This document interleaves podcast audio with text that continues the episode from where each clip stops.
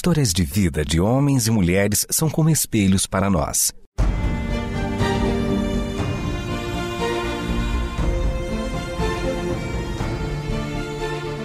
Convidamos você para entrar nas páginas do livro que conta a história do Deus que entrou em nossas histórias. Ouça sobre pessoas que viveram os mesmos conflitos que você e eu enfrentamos e que em Deus encontraram sentido da vida. A partir de agora, você está diante do Espelho na Janela. A narrativa a seguir é baseada em personagens e histórias bíblicas, mas com complementos ficcionais. Cecília tinha 10 anos, era a única menina de uma família de cinco irmãos e a mais nova entre eles. Ela passava boa parte do dia na casa de sua tia Bina, a irmã mais velha de seu pai. Bina era muito amorosa para com a menina. A tia já tinha certa idade, já havia criado seus filhos, que agora casados a visitavam de tempos em tempos.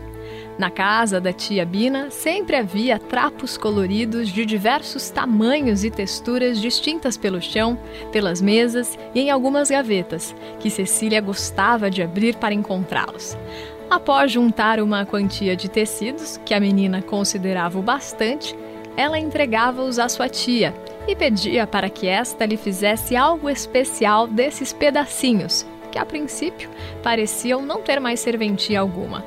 Essa habilidade de sua tia costureira em transformar restos de panos em peças úteis e belas deixava a menina encantada, mas também servia para que Bina ensinasse a garota mais sobre a vida e sobre como o Eterno age em nós.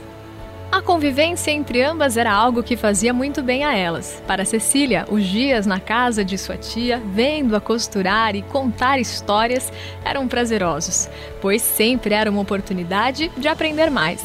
Além do que, a menina se divertia, pois Bina sabia como deixá-la à vontade para brincar no chão, entre as peças e os retalhos, criando suas próprias histórias de criança. E para Bina, Olhar para Cecília tão feliz ali sentada era uma forma de reviver suas memórias, de quando era ela quem tinha essa idade e brincava inventando histórias com sua grande amiga Tabita. Na região de Jope, onde elas moravam, era difícil alguém que nunca tenha ouvido sobre Tabita. Não fazia muito que ela tinha ido para os braços do Eterno, mas anos antes, o relato do que aconteceu com ela se espalhou pela região e por outras ao redor. Tabita, a melhor amiga de Bina, tinha sido ressuscitada por Jesus por intermédio das palavras do apóstolo Pedro. O que ficou conhecido também de todos foi o grande amor de Tabita pelo Eterno, que se traduzia em amor pelas pessoas à sua volta, para quem ela costurava quando elas não podiam pagar por suas próprias roupas. Bina e Tabita cresceram juntas e essa amizade de anos era responsável por tantas memórias que Bina fazia questão de dividir com sua sobrinha. Cecília, sempre interessada em saber mais, perguntava para a tia os detalhes de tudo. Para Bina, contar sobre sua amiga Tabita, que lhe fazia tanta falta, era uma forma de manter acesa a linda parceria que tiveram e os momentos inesquecíveis que passaram juntas. Mas também era o seu jeito de ensinar a menina sobre o eterno, pois foi através do testemunho de Tabita, da transformação de vida da amiga, que Bina foi conhecendo mais o Deus a quem ela tanto amava. E Bina, à medida que o conhecia, passava a amá-lo também.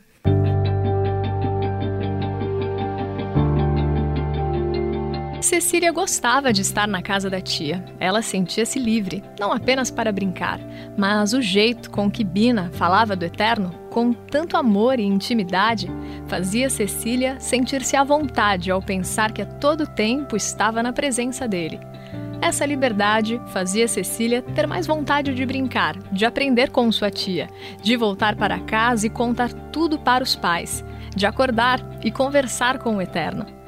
Mas essa sensação de paz, às vezes, dava lugar ao medo, sobretudo quando alguém dizia a ela: os olhos de Deus estão em todo lugar. Não como uma forma de orientar a garota, como seus pais faziam, mas como uma maneira de incutir medo nela, como seus irmãos gostavam de fazer.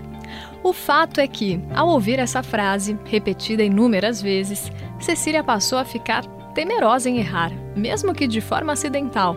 Ela tinha medo do que esse conhecimento de Deus sobre todos os pensamentos dela e ações seria capaz de fazer quando ela não agisse de maneira adequada. Aos poucos, Bina foi percebendo que a garota estava mais quieta. Em suas brincadeiras de inventar história com as peças e os retalhos, ela estava menos criativa. Tantas vezes continha-se para não rir de algo que achasse engraçado, mesmo que fosse rir das brincadeiras de sua tia. Ao notar sua sobrinha mais calada, triste e parecendo assustada, Bina perguntou: Minha pequena Cecília, o que está acontecendo com você que há dias não faz sua velha tia rir com suas longas e divertidas histórias que você inventa? Cecília respondeu: É que não é certo mentir.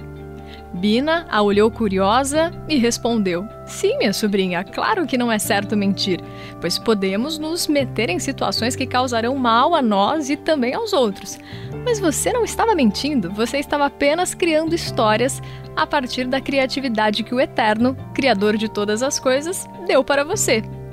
Cecília, pensativa, mas ainda reprimida, respondeu: É, tia, pensando assim é gostoso criar e contar histórias, mas eu tenho medo que o Eterno me castigue se eu inventar demais ou se eu fizer uma coisa errada sem querer, porque às vezes eu percebo que agi errado.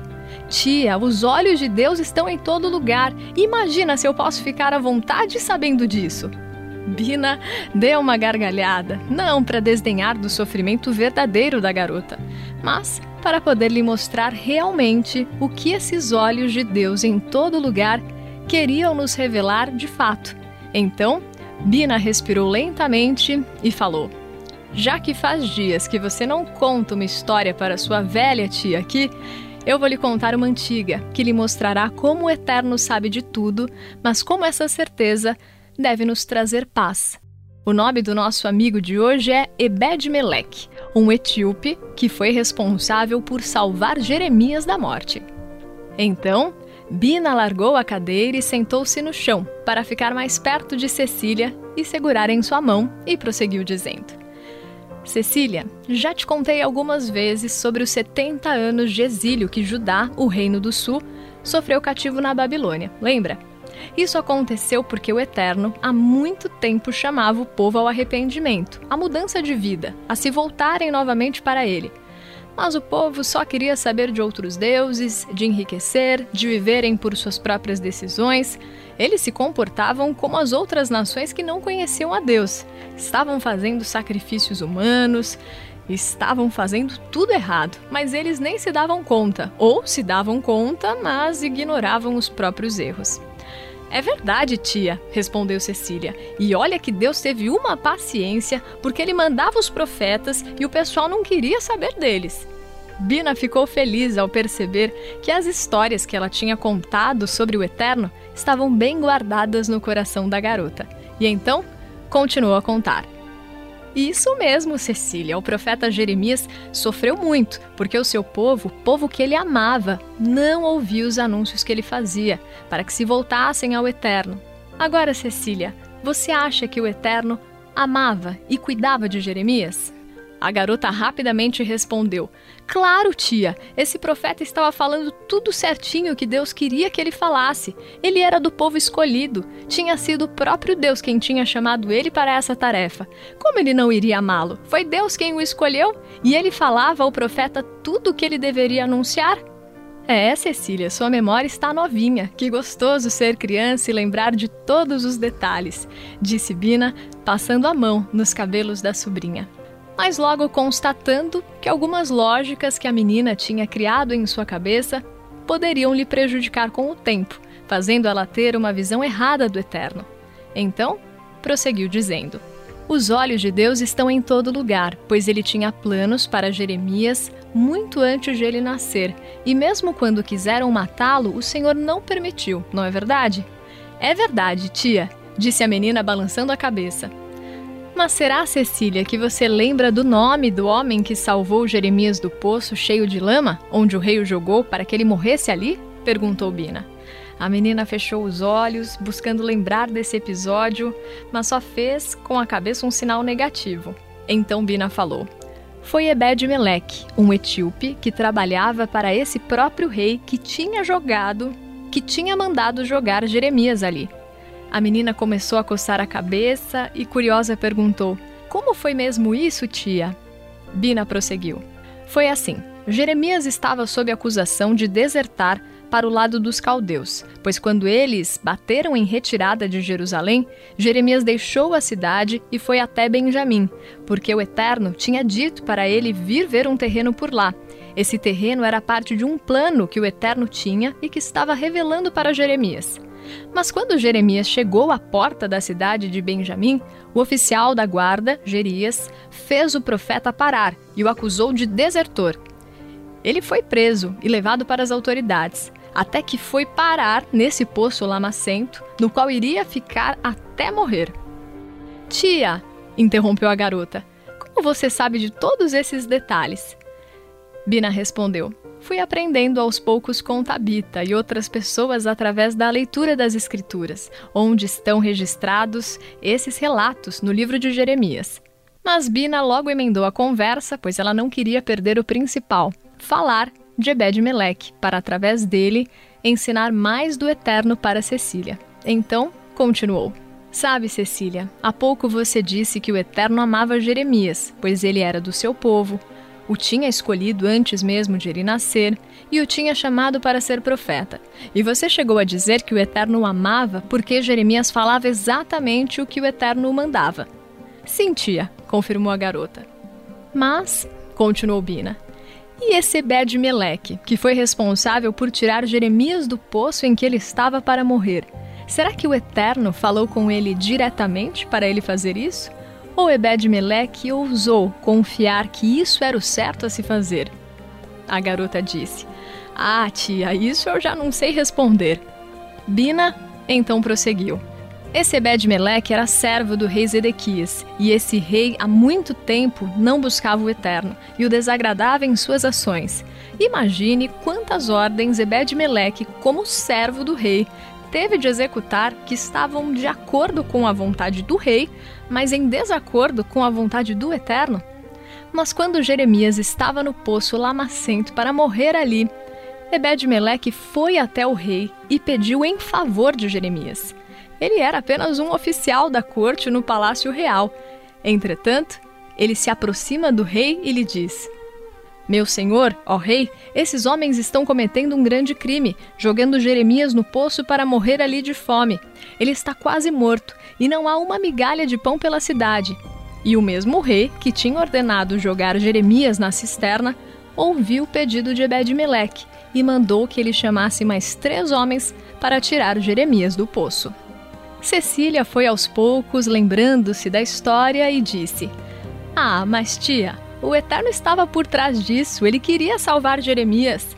Então Bina respondeu: Claro que o Eterno estava por trás. Na verdade, ele sempre está perto e nunca nos abandona em nossas histórias. Mas Ebed-Meleque corajosamente foi interceder ao rei em favor de Jeremias. Você imagina o que poderia ter acontecido com esse serviçal?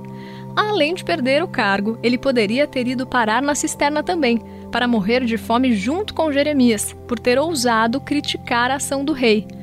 Mesmo sabendo dos riscos, Ebed-Meleque sentiu-se impelido a falar em favor de Jeremias, pois aquilo que estava acontecendo com o profeta era uma grande injustiça. Então, Cecília, sim, o Eterno sempre está junto daqueles que lutam contra injustiças, pois as injustiças antes de ferirem as pessoas, machucam primeiramente o coração do Eterno. Bina prosseguiu. Ebed-Meleque não era judeu, mas o Eterno ama a todos, pois ele é o Criador de cada um de nós. O serviçal do rei não se prendeu ao fato de estar debaixo da autoridade de um rei ímpio, que provavelmente já havia decretado a Ebed-Meleque outras ordens que não agradavam ao Eterno. Mas num momento, Ebed-Meleque teve aceso em seu coração o anseio pela busca da justiça, e os nossos atos de bondade não nascem do nosso coração compadecido, mas emanam de Deus, que é a fonte de todo o bem. Os olhos de Deus buscam sobre a terra aqueles que queiram fazer o bem, aqueles que queiram andar por um caminho reto com Ele. É isso que você precisa entender, Cecília. O Eterno é longânimo, e isso significa que o seu amor é muito paciente. Ele não cansa de nos oferecer novas chances e de estender a mão para nos levantar quando caímos. Ele é misericordioso, tem prazer em perdoar. Não irá nos riscar do seu livro de amor por causa dos nossos eventuais tropeços. Para os tropeços, ele estende a mão para que continuemos caminhando sustentados por sua graça. Davi, por exemplo, sabia disso e por isso pedia os olhos de Deus sobre ele, pois eles não estariam ali para esmiuçar os seus pecados, mas significavam a companhia de Deus, sua proteção e paz. Ele pedia em seus salmos para que o Eterno não escondesse seu rosto dele. O olhar de Deus, o rosto de Deus sobre nós, é sinal do seu amor, é certeza do seu cuidado. Emocionada, Bina segurou as lágrimas para poder terminar a história. Ebed-Meleque, que havia intercedido em favor de Jeremias, também é alvo da intercessão do Eterno. Você pode imaginar isso, Cecília? O Eterno chamou Jeremias para falar especialmente sobre Ebed-Meleque. Disse para o profeta comunicar ao serviçal que as notícias do que aconteceria com a cidade eram ruins. Mas Ebed-Meleque temia os homens, mas não precisava temer o Eterno pois ele mesmo iria proteger sua vida, guardar ele da morte, pois ele ousou confiar no Eterno. Será, Cecília, que nós precisamos ter medo dos olhos de Deus que estão em todo lugar? Cecília não respondeu. Apenas abraçou a tia com força e saiu correndo para brincar alegre. Daquele dia em diante, a menina voltou a conversar com o Eterno como um amigo, e agora ela agradecia pelos olhos dele estarem sobre ela e pedia para que essa companhia amorosa lhe conduzisse a sempre caminhar pelo bem.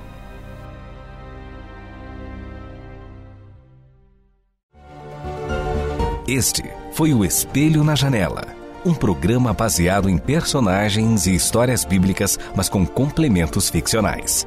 Escrito e produzido por Renata Borjato e Israel Mazacorati. Realização Transmundial.